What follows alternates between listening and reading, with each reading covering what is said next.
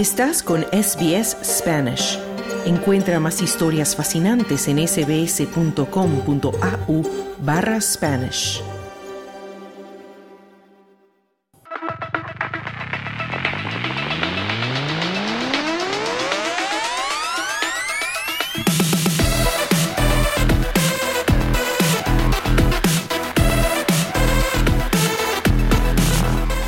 Y abrimos un espacio ahora para los deportes con nuestro compañero Carlos Colina. Muy buenas tardes, Carlos, y bienvenido nuevamente. Último programa para ti antes de irte de vacaciones. último programa, última entrada antes de que vaya de vacaciones. Bueno, mañana es mi último día administrativo, pero sí ya unas merecidas vacaciones de un mes. No van a escuchar tu hermosa voz por cinco semanas los oyentes. Pero bueno, comenzamos con una noticia sobre el Mundial de Clubes, ¿no es así? Claro que sí, ya tenemos el primer finalista, Fluminense ya divisa en el horizonte el trono del Mundial, aunque el, a Hali egipcio no le puso la alfombra roja, con un fútbol más práctico que espectacular, el campeón sudamericano derrotó 2 a 0 al africano en Jeddah y se ganó el derecho a jugar por el título en el Mundial de Clubes. Desde Jeddah, nuestro corresponsal Sergio Levinsky. ¿Cómo están? Los saluda Sergio Levinsky desde Jeddah, Arabia Saudita, con el Mundial de Clubes. Ya en la etapa de la definición, entramos en los últimos días. Estamos a nada más que tres días de la finalísima del Mundial de Clubes, esperando por el segundo partido que se jugará en las próximas horas entre Manchester City y Reds Urawa de Japón. Con este partido se sabrá cuál es el finalista que acompañará al Fluminense. Por fin un equipo sudamericano, después de tantas irregularidades, muchas veces ya empezó a quedar Sudamérica fuera de la final. Esto le costó carísimo porque en el próximo formato de este Mundial de Clubes que se llamará Copa Intercontinental, ya pasará a ser uno más entre todos los continentes para jugar un partido final frente al campeón de la Champions League Europea. Es decir, que Sudamérica paga este presente no tan bueno pero el Fluminense sí que hizo honor a, la historia sudamericana y le ganó 2 a 0 muy bien al, Ali en un partido en el que los egipcios fueron absolutos locales, con un griterío total de, los hinchas, una franja muy pequeña de 2.000 a 3.000 brasileños que se acercaron hasta Arabia Saudita, calculamos que ahora para la final va a haber muchos más, pero bueno, lentamente, como decía, se fue apagando ese griterío a partir de que después del primer tiempo en el que eh, el equipo de Lali tuvo muchísimas situaciones de gol, todas desperdiciadas por una falta absoluta de eficacia en los últimos metros, porque había jugado realmente bien, tal vez con demasiado vértigo, vértigo ante un equipo brasileño muy atildado, muy tranquilo, con jugadores muy veteranos que saben mucho, no solamente con la pelota, sino del manejo de los tiempos.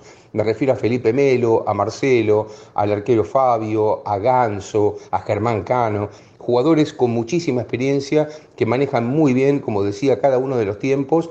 En el primer tiempo se dieron cuenta que había que aguantar ese chubasco, que aguantar el ataque permanente, demasiado acelerado del equipo egipcio que no pudo concretar y así todo, así todo Fluminense, cada vez que tuvo la pelota, fíjense que eh, Al-Ali remató 12 veces al arco en el primer tiempo y Fluminense solamente dos, y los dos tiros de Fluminense por parte del colombiano John pegaron en el palo. Esto dice bastante sobre la diferencia de eficacia entre uno y otro. En el segundo tiempo ya la cosa cambió.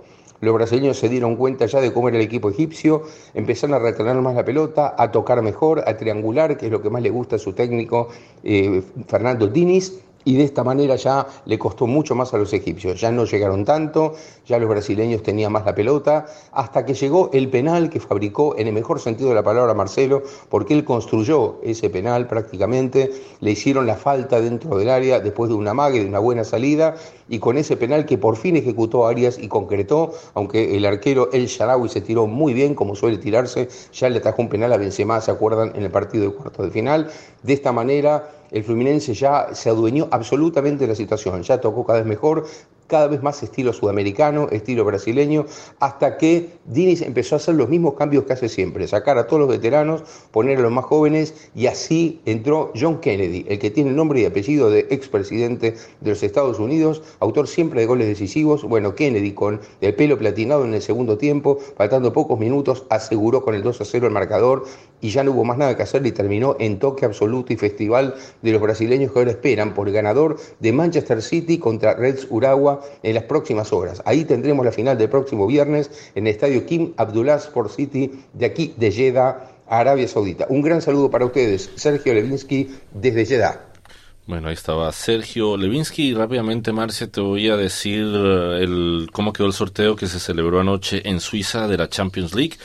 Leipzig, Real Madrid, Inter, Atlético de Madrid, PSG contra la Real Sociedad y Nápoles contra Barça en la Champions. Esos son los titulares de los equipos españoles que van a tener un dificilísimo trabajo en estos octavos de final. Mm, y finalmente, Carlos, cerramos con una noticia de rugby, precisamente de los Pumas, ¿no? Exactamente. Felipe Contempomi, uno de los héroes de los Pumas en la conquista del bronce del Mundial de Francia 2007, será ahora el nuevo director técnico en reemplazo del australiano Michael Cheika, según informaron la selección argentina. Excentro Apertura Contemponi de 46 años fue durante dos años entrenador asistente de Cheika, cuyo contrato finalizó después del cuarto puesto que lograron en el Mundial de Francia precisamente 2023. Checa se había manifestado muy decepcionado por la derrota 26 a 23 contra Inglaterra en París en el partido por el bronce que lo, lo relegó al cuarto lugar. El mayor desafío ahora de Contemponi será preparar una escuadra competitiva para el Mundial que se celebra en 2027 aquí en Australia. Ay, Qué emoción. Muchísimas gracias, Carlos, por toda esta información. ¿Quieres escuchar más historias como esta?